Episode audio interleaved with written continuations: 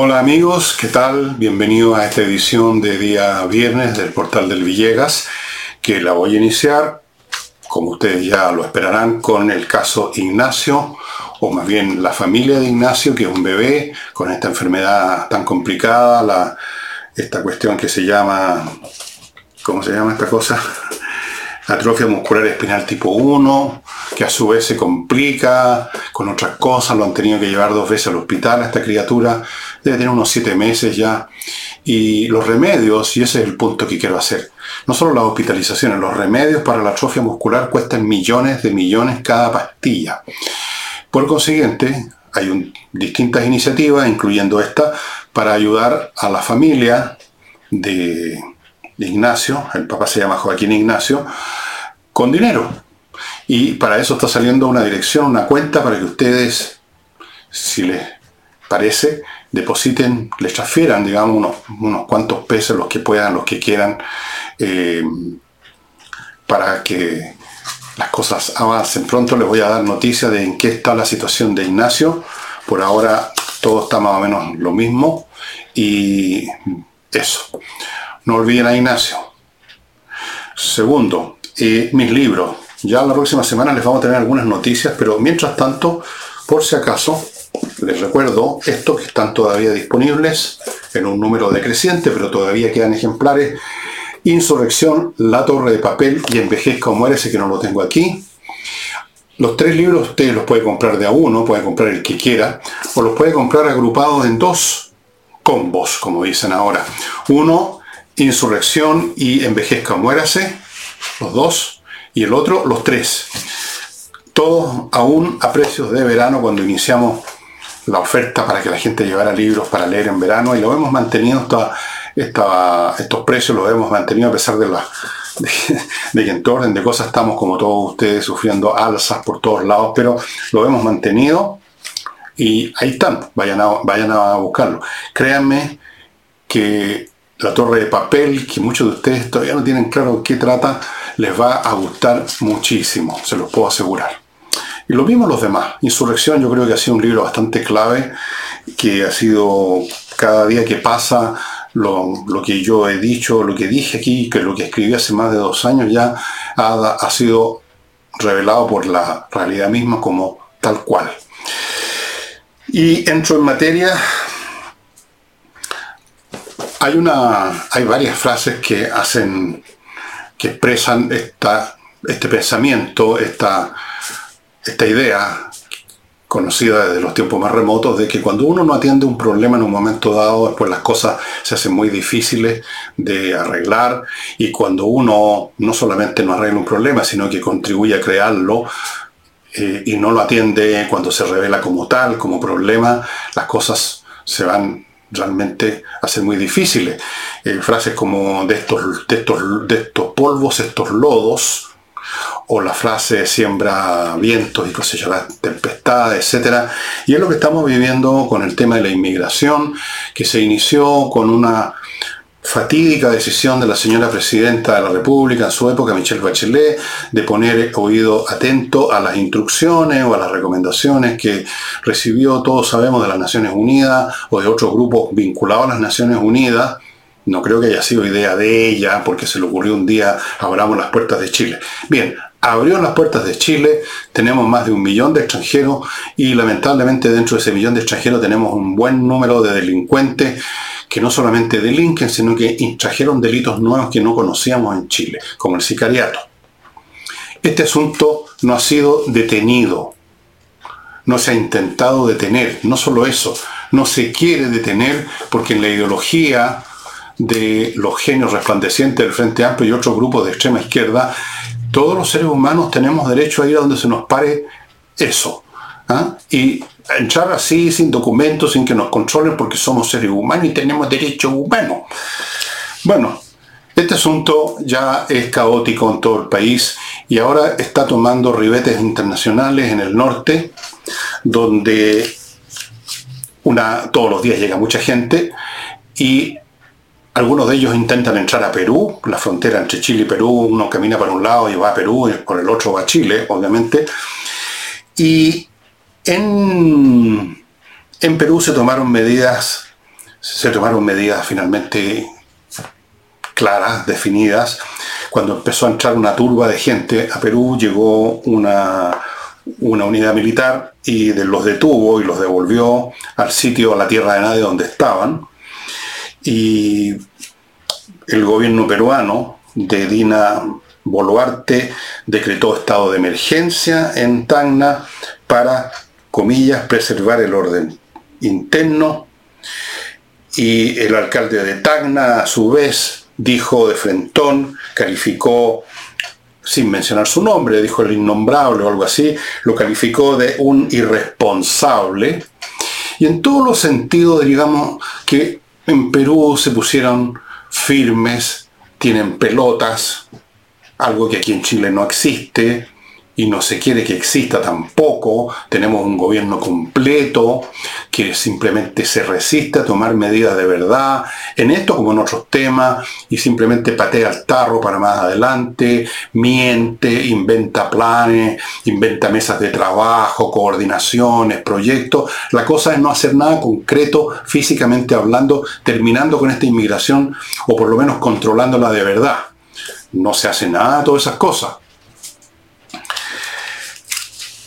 No solamente no se hace, sino que seguimos en esta postura que francamente va a convertir ya, no solo ya en los vientos en tempestad, sino que la tempestad en un ciclón, en un tornado eh, absolutamente indetenible. Fíjense que el alcalde de Arica, el señor Gerardo Espíndola, muy conmovido por estas personas que llegan con sus niñitos, con los viejitos, no hayan para dónde ir, se conmovió y puso en acción un llamado plan de emergencia migratorio, o migratoria, de emergencia migratoria, y entre otras cosas dijo una cosa bastante absurda, dijo que, la, que el destino de estas personas que están ahí en el norte es ir a Venezuela. Como si no fuera todo al revés, es de Venezuela que viene esta gente. Es de Venezuela que se está yendo, ya van 7 millones de personas que han salido de Venezuela, 7. 7 millones vienen de allá. Nadie quiere ir a Venezuela, se quieren ir de Venezuela, no ir a Venezuela. ¿De dónde sacó el señor Espíndola que estas personas que estaban ahí y querían ir a Venezuela? ¿Por dónde iban a ir a Venezuela? Mire el mapa, señor, de, América del Sur. ¿Cómo iban a ir a Venezuela?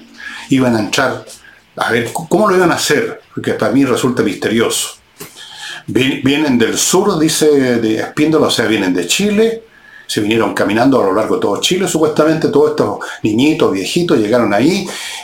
No, por favor, o sea, o sea, ¿qué clase de gente es esta? Eh, y se ha hablado de razones humanitarias. El señor Espíndola ha hablado de razones humanitarias, la señora Toa ha hablado de razones humanitarias, todo el mundo habla de razones humanitarias, que los niños, que los viejos. Yo voy a decir algo que les va a resultar un poco duro quizás, pero que lamentablemente es así. Los estados nacionales no están para ser humanitarios, para tener emociones. Un ser, un individuo puede ser humanitario si quiere la señora Tobá, por ejemplo, el señor Espíndola puede escoger a unas cuantas personas, viejitos y niñitos, llevarlos a su casa, en una de esas. Los estados no pueden ser humanitarios, los estados no pueden tener emociones, los estados no son amigos de otros, los estados no son amorosos, los estados no son simpáticos. Los estados son para preservar el orden de una sociedad y una de las primeras cosas es preservar su frontera, en otras palabras, preservar el territorio donde ese estado, donde esa sociedad existe.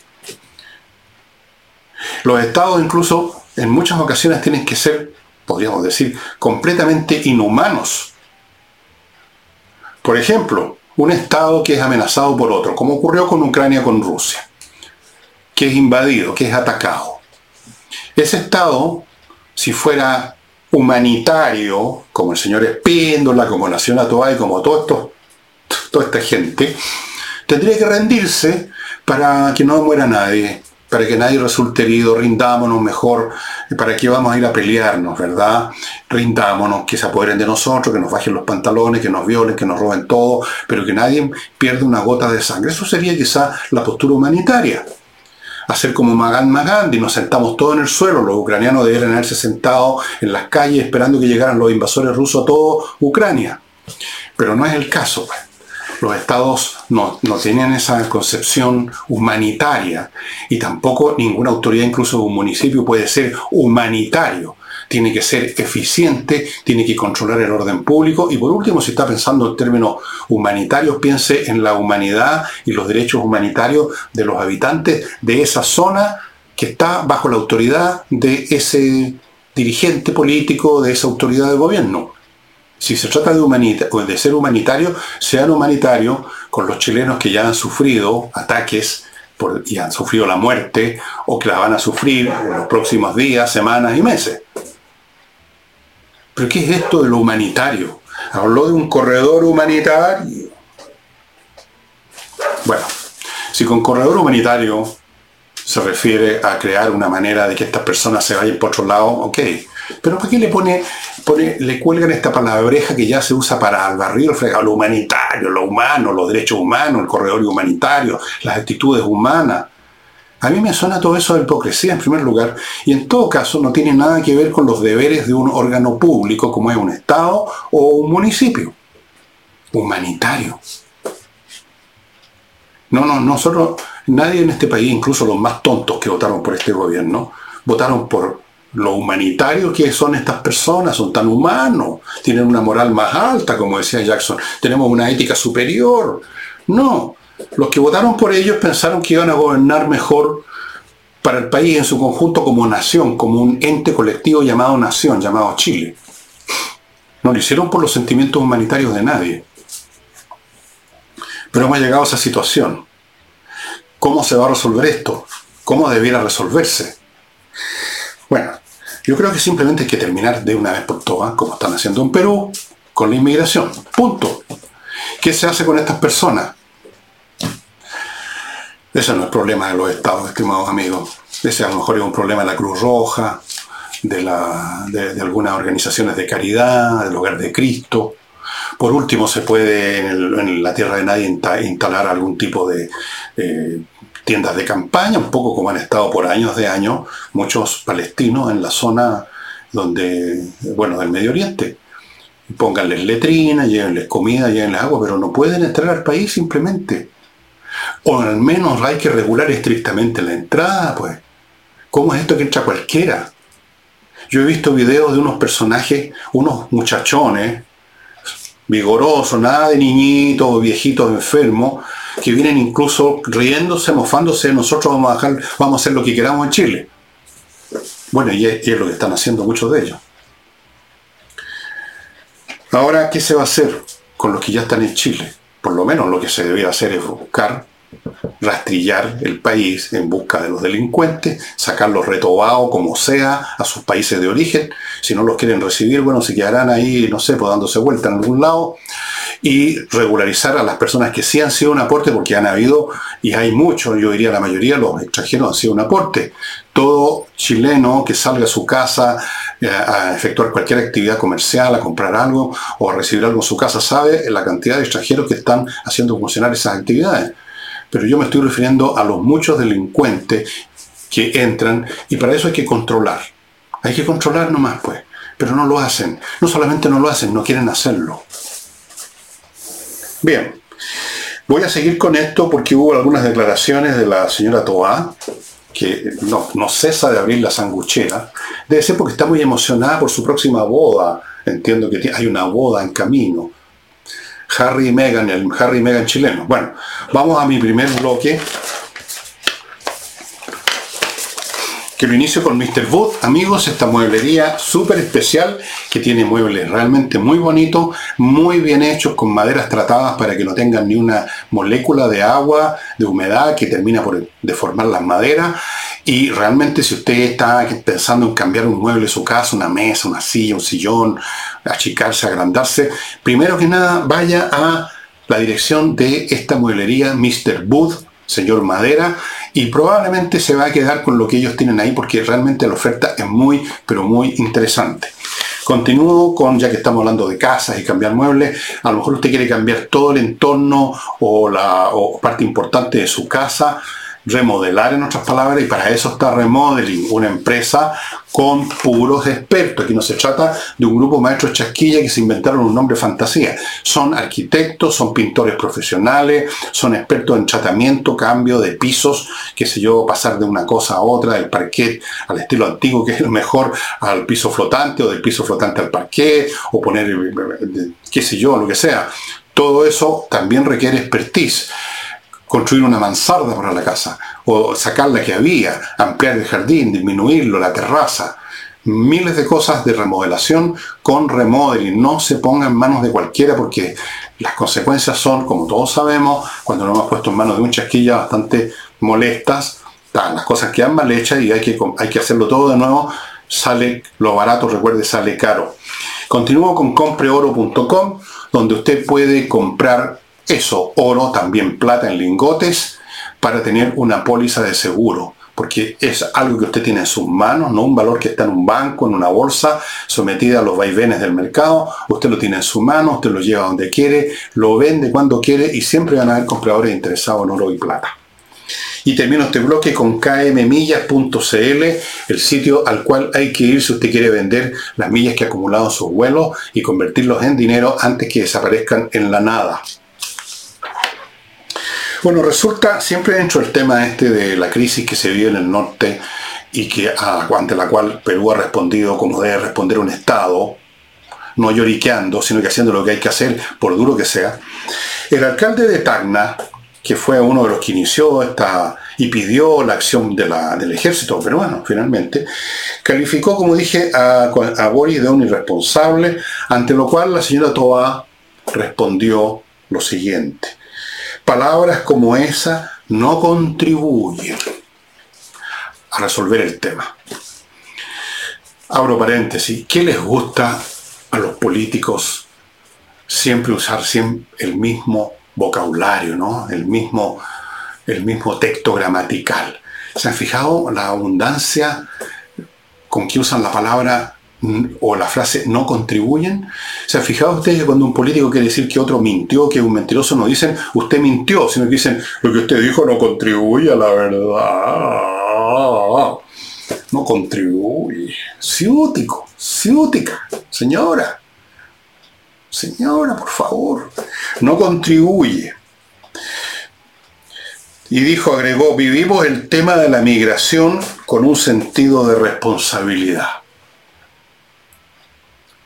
¿Qué significa responsabilidad? Significa ser responsable. ¿Qué significa ser responsable? Que uno está en condiciones de responderle a alguien por sus actos. Eso es todo lo que significa, de ahí viene la palabra, responder, responsable, responsabilidad, derivan de ahí, esa es su raíz semántica.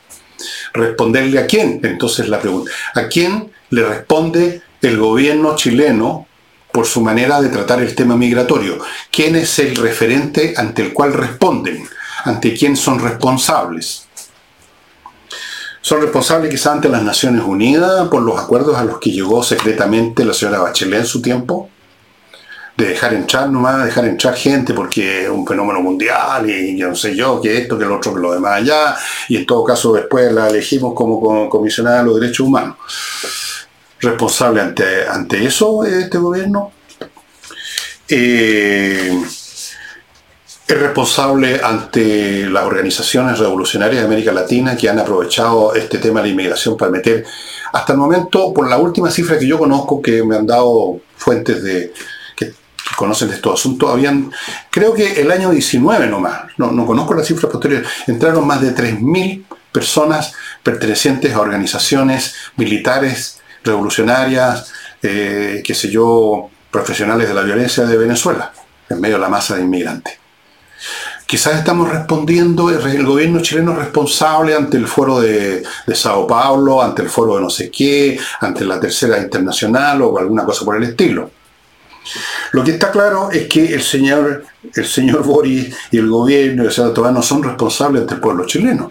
No le están respondiendo al pueblo chileno que está hasta la tusa con este fenómeno que desea que se le ponga fin, y están, hay encuestas que lo dicen ya claramente, encuestas de opinión, la última que he visto, casi el 90% de los chilenos quiere que se ponga fin a la inmigración, porque ya hay suficiente, ya hay de más, lo dice el canciller, no doña Juanita, fan Claveren, hemos llegado al límite de nuestra capacidad para absorber gente, eso lo comentamos unos días atrás. Y respecto, entre paréntesis, a lo del norte, dijo que esto aumenta la presión. O sea, aumenta la presión para que entre más gente a Chile. Porque eso es lo que va a terminar ocurriendo gracias a, esta, a este concepto humanitario del señor Espíndola, del señor Bori, de la señora Toay y de todos los demás. Entonces, ya que no pueden entrar a Perú, pobrecitos que entren a Chile. Vengan nomás, aquí los acogemos porque Chile es un país acogedor. Chile es un país acogedor. Yo diría, yo usaría otra expresión para definir Chile o más bien dicho, para definir este gobierno. Eh, sí, pues la cuestión es ante quién se responde, señora Tobá. Responsables ante quién, no ante los chilenos. Este gobierno no es responsable en nada ante los chilenos, ni siquiera ante quienes los votaron, quienes votaron por ellos. Este gobierno es responsable ante el Partido Comunista, es responsable ante las Naciones Unidas, es responsable ante funcionarios internacionales, es probablemente responsable ante el señor Soros, es responsable ante su ideología, es responsable ante sus idiotismos mentales, pero en ningún caso es responsable ante doña Juanita y a don Juanito. No es responsable ante Chile, y lo han demostrado en mil cosas, y en esto de la inmigración también. Así es que la señora Toá palabras como esa no contribuyen, yo diría, usted, el gobierno, no contribuye a la prosperidad, a la tranquilidad, a la paz de este país. Ustedes no han contribuido en nada, ustedes son tóxicos. Y en fin, eh, continuamos con los temas. Eh, hay dos, tres o cuatro personajes de la política chilena, congresales, cuyos nombres no, no, me, no me interesó notar porque ya se me producen, me salen, me salen grano cuando pienso en este tipo de gente, que llamaron a votar nulo en las elecciones del 7 de mayo por todas clases de razones.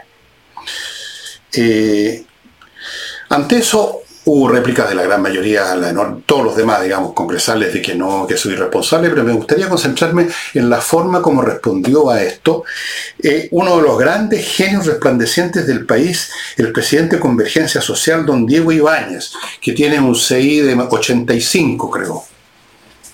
Dijo que votar nulo, escuchen bien, era regalarle la, la, la elección a los actores más acomodados. Qué horror, ¿verdad? Que haya sectores acomodados, eso es. Porque son los más disciplinados. Partamos por ahí porque la frase continúa.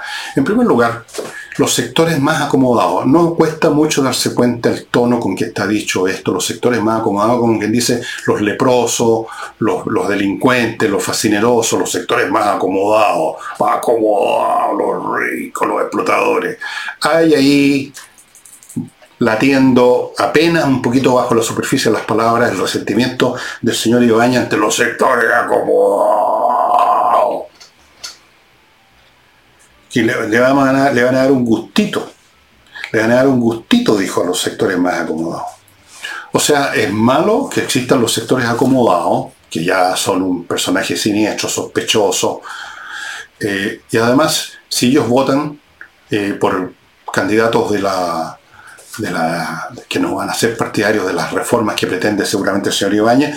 Entonces, eso para eso es un gustito, o sea, otra cosa diminutiva, otra cosa peyorativa. Los sectores acomodados que no les gustan al señor Ibáñez se van a dar un gustito.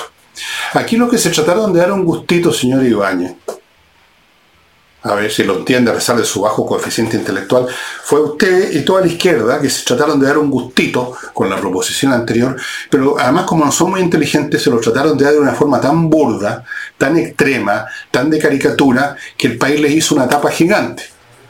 Ustedes trataron de darse un gustito. Trataron de darse un gustito en todo, en los temas de los, de los llamados pueblos originarios, en los temas de, ambientales, los cuales no tienen ni idea porque ustedes son ignorantes en materia de ciencia física, en, todo, en todos los temas que tengan que ver con el medio ambiente, con geografía, con, con temas de climáticos, no dan ni idea, repiten consignas. Se trataron de dar un gustito en todo, se metieron una bandera chilena por el poto. No querían cantar la canción nacional, querían desmembrar el país. Eso es querer darse un gustito y el país les hizo tapa. Pero los sectores acomodados, cuidado, que van a darse un gustito. Segunda cosa, los sectores acomodados nunca han sido disciplinados. ¿Cuál es la disciplina de los sectores acomodados acá? Cuando muchos de ellos se van a la segunda vivienda, no votan, les da flojera. Todo lo contrario, aquí los únicos disciplinados, bueno, en algún grado, no digo que total, son las izquierdas. Un gustito para que escriban la constitución. Y entonces puso como ejemplo las cosas horribles que implica ese gustito de los sectores acomodados. Agua privatizada, siguen las AFP, el litio en manos de los privados, puras cosas horribles. Yo le digo al señor Ibañez, que es un ignorante probablemente, que no tiene idea del tema del agua, que si él todavía al abrir una llave en su casa le sale agua y puede tomar agua a pesar de las sequías que hemos tenido ya años, es gracias a que las empresas privadas que manejan los temas de agua hace años silenciosamente muchas veces, porque estas cosas no son noticias, fueron creando las condiciones técnicas para que todavía salga agua con la llave. Crearon pozos profundos, armaron, eh, hicieron excavaciones para llegar a, a napas subterráneas, hicieron un montón de cosas que si eso hubiera estado en manos de un organismo público, como le gusta tanto al señor Ibañez y a los demás, no se habría hecho nada, estaría atiborrado de huevoncetes revolucionarios, cobrando sueldo, atiborrando la administración de esa empresa, no se habría hecho absolutamente nada, como ocurre con las empresas públicas, estaría la cosa pésimo y, no se habría agua la llave, fíjese, señor Ibaña. Pero no, oh, agua privatizada, qué horror. AFPs. Las AFPs que permitieron a este país acumular una enorme cantidad de dinero, que por un lado permitió durante la época de la concertación inversiones y un crecimiento que nunca más se vio. Y segundo, que duplicó, triplicó, cuadruplicó los fondos que pusieron los cotizantes de verdad, los que cotizaron disciplinadamente. Pero no, eso también es demoníaco, el gustito de los acomodados.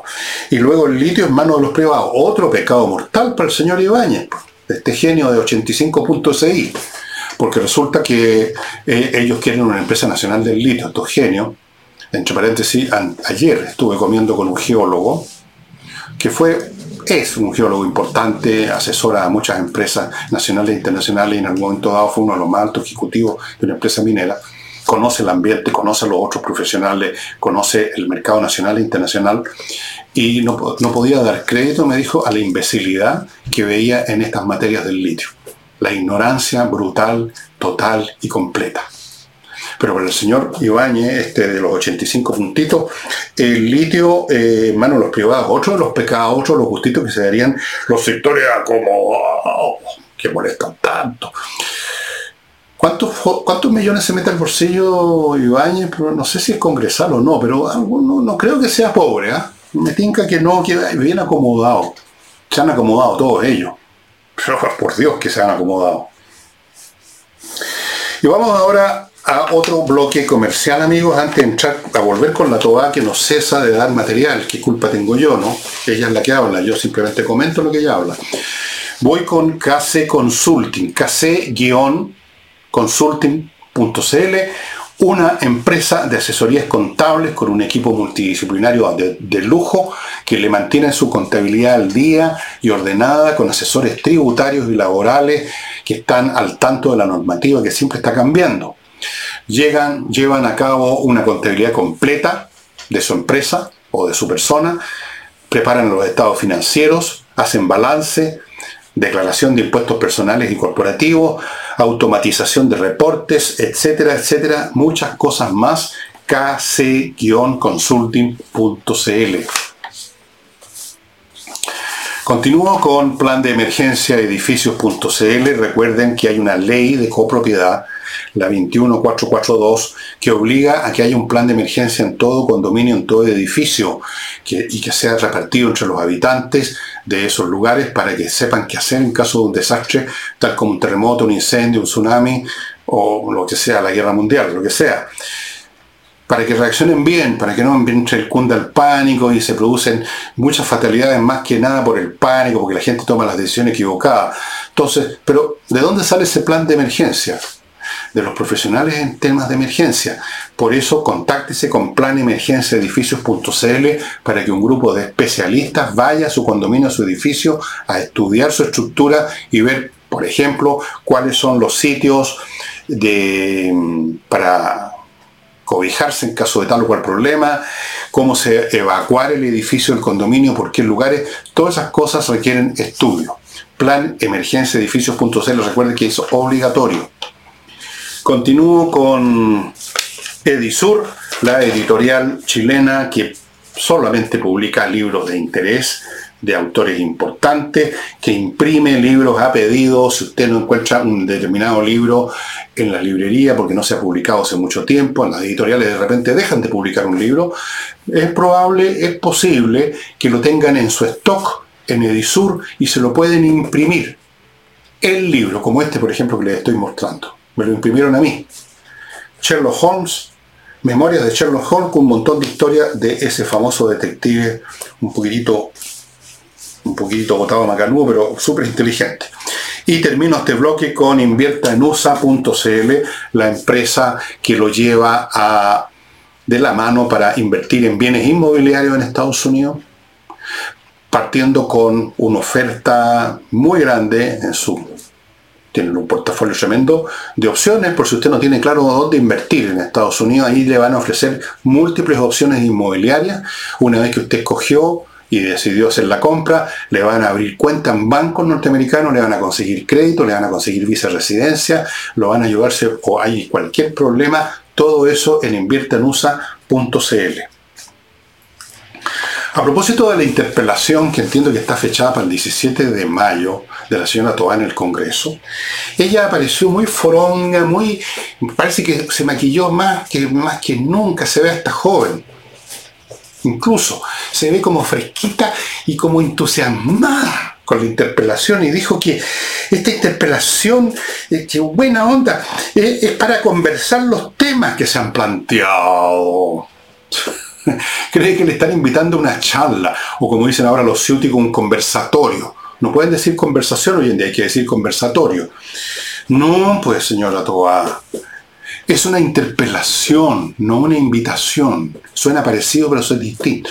La van a interpelar, le van a echar en cara un montón de puntos que tienen que ver con la gestión suya y del gobierno, en una serie de materias, las materias que le importan a los chilenos, que no es el humanitarismo y todo eso, el tema justamente de las inmigraciones, que no han hecho nada, salvo hablar de la cosa humanitaria, como si ustedes fueran, hubieran sido elegidos para presidir el hogar de Cristo, el tema de la macrozona sur, ¿para qué hablamos? Ya se convirtió en territorio de los grupos terroristas. Eso ya no es Chile, se acabó Chile. Si usted va para allá tiene que pagar peaje hasta para pasar de una cuadra a otra algún grupo de tipos armados y violentos. O sea, es otro país. No han hecho nada, hablan nomás mesas de diálogo, mesas de coordinación, la paz, la cacha del paz, los derechos humanos, los pueblos originarios, la deuda histórica, y un montón de puntos más. Eso no es una conversación, así que no se alegre tanto. No, no ponga, yo sé que en el fondo usted está fingiendo, es una comedia la van a interpelar. No va a pasar nada en todo caso, no se preocupe. Si usted sabe que no va a pasar nada, las interpelaciones es un ritual, un ejercicio retórico que no lleva a ninguna parte. No se va a desplomar su carrera, eh, eso depende del otro genio que está allá arriba, de que tiene un 95, un poco más que el otro, depende del supuesto. Eh, y así sucesivamente. No, no va a pasar nada, así que no se preocupe, pero no es una conversación. Eh, mientras tanto, se empezaron ya, parece, como siempre empiezan haciendo uso de estudiantes, las llamadas movilizaciones a las que llamó el Partido Comunista. No cabe ninguna duda por, el tema, por los temas que estos estudiantes están eh, enarbolando en las desórdenes y en los ataques con bombas molotov y lo que hacen de siempre, están enarbolando el rechazo a la ley Nahum Retamal. Si usted le preguntara a uno de esos chiquillos qué es lo que es la ley Nahum Retamal, es muy probable que no pudiera contestar, pero sí sabe que hay que decir no a la ley Nahum Retamal. Eso fue lo que le, enseñaron. Lo, adiestraron para decir eso y ir a dejar la crema y por supuesto interrumpir clases, interrumpir el tránsito y violentarse con todo el mundo. Detrás de eso está el Partido Comunista. Como estuvo en, octubre del 19 con la mano escondida, pero estuvo detrás en muchos sentidos. Lea mi libro Insurrección, ahí está, hay un poco más de detalles sobre esa materia. Entonces ya empezaron con los estudiantes porque son muy valientes. Telier no va a ir a la calle él, Tampoco va a ir las niñas bonitas del Partido Comunista. Mandan a los estudiantes, pues, a reclamar por la ley Naún y después esperan que pase lo que pasó en octubre del 19, que después de los estudiantes vienen los, profesionales de la destrucción y de la violencia, los, revolucionarios profesionales, o sea, los vándalos profesionales, que segundo capítulo, digamos, vamos a ver qué pasa. Naturalmente ahora cuentan con, más o menos, no, no, no, van a contar con ninguna resistencia sus, sus llamadas movilizaciones. No las hubo en el gobierno Piñera, que se rindió en cinco minutos, menos las va a haber ahora. Así es que ya saben, pónganse, prepárense, estimados amigos, porque estamos en, entramos en la temporada de movilizaciones. Em, por ahí vi una información de un personaje del mundo académico, de una universidad, no sé qué profesor de qué es, no lo conozco, sé que se apellida Nach. Nach. Y hizo una conferencia donde dijo que las crueldades que se cometieron en la represión violenta del gobierno de Piñera en octubre del 19 no tenían paralelo si no nos retrocedíamos hasta el siglo II o III antes de Cristo. Algo así como las crueldades que se cometían, no sé en qué, en qué instancia, porque el señor Nach parece que de historia sabe poco. Debía haber mencionado, por ejemplo, las crueldades contra los cristianos en el siglo I con Nerón, pero no, se fue más atrás, al II o III antes de Cristo no sé, pues a lo mejor le quiso dar una, una, ponerle una capa pastelera académica, darle un toque así de erudición a la cosa. ¿De qué crueldades brutales está hablando Nach? Cuando precisamente si la cosa se descarriló completamente, se desbocó y pasó todo lo que pasó después, es porque no hubo realmente represión brutal de ninguna clase con, con, con Piñera, pues. Si eso está claro. No hubo una política de represión brutal y cruel como en el siglo III de Cristo. Pero yo menciono esto no, no, por eso, porque es una estupidez que no merece mayor comentario, sino que lo pongo como ejemplo de algo que yo he visto ya en muchos, en, columnas por aquí, por allá, en escritos, no muy, no muy, no muy publicitados por la prensa, que está absolutamente entregada a la situación hace mucho tiempo, en cuanto a cómo se desplomó el nivel académico en las universidades, especialmente en las ciencias, eh, no ciencias duras, sino que en las ciencias humanas en general, escuelas de leyes, sociología, de historia, etcétera, todo ese tipo de cosas. O sea, el nivel académico ya es cero. Y por eso que aparece un señor Nach y dice una estupidez como esta, ¿no? De que las crueldades típicas del siglo III de Cristo. ¿En qué mundo vive Nach? Pero en general Nach no es nada. Eh, el mundo académico en general, en parte por ignorancia personal, porque ser un académico no, es garantía de muchos conocimientos, es garantía de que usted hizo una carrera dentro de una universidad, besó los calcetines necesarios, tocó los botones precisos y llegó a ser profesor de alguna cosa. En, ese tipo de mundo académico, no estoy hablando de la ciencia dura donde usted tiene que saberse la regla de tres simple. Pero el alumnado también. Y entonces hay miedo. El profesor que a lo mejor sabe más tiene miedo de no, de no recitar lo que están esperando eh, estos genios resplandecientes, las últimas generaciones que llegaron de algún modo misterioso a la universidad. Entonces, hay una interacción entre un alumnado safio, adoctrinado con clichés, y un profesorado que fue el que lo adoctrinó o que repite, dice lo que sabe que ellos quieren escuchar a esos alumnos para que no lo vayan a funar a él. Y entonces el nivel académico de la universidad, que se supone que son sitios y por eso se llaman universidad, porque cabe el universo, para que haya debate de todas clases. Vayan ustedes a estudiar el cómo y el por qué, el origen de las universidades en Europa, en la Edad Media, o las universidades que existieron en el mundo islámico también en su momento, con otro nombre. La idea era justamente el debate, el pensamiento. Pero ya dejaron de ser eso, bueno, hace mucho tiempo que ya no lo eran en realidad, pero ahora la cosa llegó a un nivel francamente grosero, francamente grosero.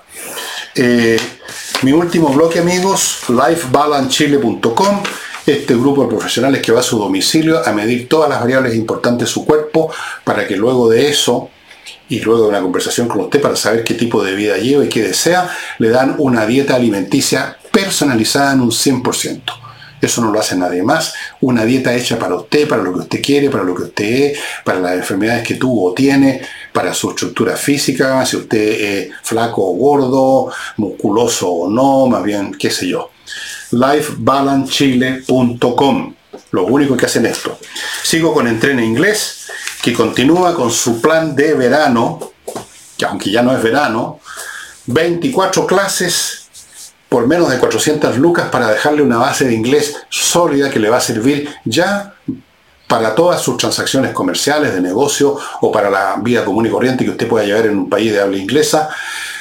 Una base sólida que no va a conseguir en ninguna parte. Los profesores de entreninglés.com son profesores de inglés, las clases online son muy fuertes y, como le digo, está este plan llamado de verano, que ya estamos en otoño, 24 clases por menos de 400 lucas. Consultas en coordinación arroba y termino con la promoción de Climo, que dura hasta el 30, o sea, quedan tres días de este mes para precios con descuentos tremendos en el equipo y la instalación de los equipos más usados en el mundo para climatización, que no son los equipos AMBO. Aproveche esta oportunidad porque ya el 30 de abril se nos viene encima. Y termino con Ángel Hey, el corredor que todavía vende en Chile, estimado amigo, bien inmobiliario. Cosa bien difícil, como muy bien lo saben los que quieren vender y de repente van a donde un corredor y el corredor lo tiene meses el asunto, porque lo único que hizo fue publicar un anuncio en el diario. Se vende casa, regio, ángalo, ustedes saben el lenguaje. Ángel Hay hace mucho más que eso y por eso vende. El libro que les voy a mostrar ahora a propósito de escopeta, a propósito de la degradación académica que ha sufrido especialmente cierto tipo de facultades en nuestras universidades, estas cosas no pasan en las ciencias duras, ahí hay otro, hay otro espinazo, digamos, académico que no, no, está tan sometido a las desviaciones del ideologismo y los idiotismos. Un gran autor que toda persona que quiera entender un poco mejor la, toxicidad de las actuales ideologías imperantes, un gran autor es Karl Popper, y, de la obra que él produjo, yo la tengo en una edición de dos volúmenes, pero vi en Amazon que hay una en un volumen, más gordo, es La sociedad abierta y sus enemigos. La sociedad abierta es una sociedad donde no hay un mandato oficial de qué es lo que hay que pensar, un gobierno monopólico, etc. No hay un grupo de iluminados que quieren imponerle al resto de los habitantes de esa sociedad un determinado modo de comportarse, de educarse, de hacer las cosas. Y de hecho, cómo empieza su libro Karl Popper. Voy a traducir a la, ¿cómo decirlo? Así, a capella. Dice, este libro trata de temas que rara vez se hacen aparentes. Eh, pero no es esto realmente el primer, sí. No, voy a dejar de lado la introducción, capítulo 1 en el capítulo 1 está, por así decirlo, cuál es el contenido de este libro, de esta obra de Karl Popper. Dice, es ampliamente creído que una actitud verdaderamente científica y filosófica hacia la política y un más profundo entendimiento de la vida social en general debe estar basada en la contemplación e interpretación de la historia humana. Mientras el hombre ordinario toma las eh, situaciones de su vida y la importancia de sus experiencias personales y las pequeñas luchas que tienen que enfrentar como algo que está ahí, que está presente, se dice que el cientista social o el filósofo tiene que ver las cosas desde un plano más elevado. Él ve a los individuos como peones, como algo, como un instrumento insignificante en el desarrollo general de la humanidad y él encuentra que los realmente importantes, los actores realmente importantes en el escenario de la historia son las grandes naciones o los grandes líderes o quizás las grandes clases o las grandes ideas. Sin embargo, como, como sea que esto sea, ese personaje tratará de entender el significado de lo que se representa en la escena histórica, la tratará de, tratará de entender las leyes del desarrollo histórico y si tiene éxito en esto, él, por supuesto, será capaz de predecir futuros desarrollos. Él entonces, siguiendo ese esquema, pondría la política sobre una base sólida y podría dar un, consejo eh, práctico contando a los demás eh, cuáles son las acciones políticas que hay que tomar para tener éxito o fallar y luego termina en el párrafo siguiente Popper diciendo, esta es una breve descripción de la actitud que yo llamo historicismo. Es una idea antigua, o más bien un conjunto flojamente conectado de ideas que han llegado a ser, desafortunadamente, gran parte de nuestra, han llegado a constituir gran parte de nuestra atmósfera espiritual y que son usualmente tomadas por garantizadas, como algo que rara vez o difícilmente puede ser cuestionada. Y parte con Platón, que fue el primer personaje conocido que en uno de sus libros que se llama La República establece con todo detalle cómo cree él que debieran ser las repúblicas. Era un mundo absolutamente despótico. Por ejemplo, Platón llegó al extremo de decir qué clase de artes podían existir y cómo. Por ejemplo, los poetas estaban excluidos. Los poetas eran seres peligrosos que generaban una educación muy... generaban problemas con los jóvenes. La música, la música tenía que ser de tal tipo y no de tal otro. Y así sucesivamente separaba a la gente en tres castas, no, clases, castas. Los que se iban a dedicar a pensar por los demás, los que iban a ser guerreros, el resto, la chusma, digamos, doña Juanita, que se iba a dedicar, digamos, a, usar la pala y a producir la, base económica. De ahí, ese fue eh, Platón en el primer volumen de esta edición, y aquí en el segundo volumen, Hegel y Marx, que es el gran profeta actual de estas visiones iluministas y de cómo debe ser la sociedad y que tiene muchos feligreses hasta el día de hoy. Toda la izquierda que conocemos en Chile es feligres, son devotos de ese pensamiento, aunque no tengan idea de Karl Marx, no hayan leído, como normalmente ocurre, no hayan leído ni el primer capítulo del Capital, no conozcan nada de Marx, pero son marxistas de todas maneras. ¿Para qué hablamos de Hegel? No tienen ni idea que existe Hegel, creen que es mediocampista del Bayern Múnich. Amigos, este libro, Karl Popper, La sociedad abierta y sus enemigos, que son todos estos que creen que tienen la fórmula mágica de cómo debemos comportarnos, cómo debe ser la, sociedad. Esto es un must. Este es un clásico del pensamiento moderno, estimados amigos, y lo encuentran en Amazon en un solo volumen, bastante gordo, porque son 800 páginas, pero bueno, es más o menos lo que constituye estos dos tomos sumados. Y eso sería todo por hoy, estimados amigos. Para el sábado no sé qué tema voy a tocar. Capaz que en una de esas explore un poquito más el pensamiento de Karl Popper para que ustedes sepan, eh, tengan un poquito más también, no, no mucho más, un poquito más de antecedentes para ver si les interesa adquirirlo o no. Y eso sería todo por hoy. Nos estamos viendo mañana.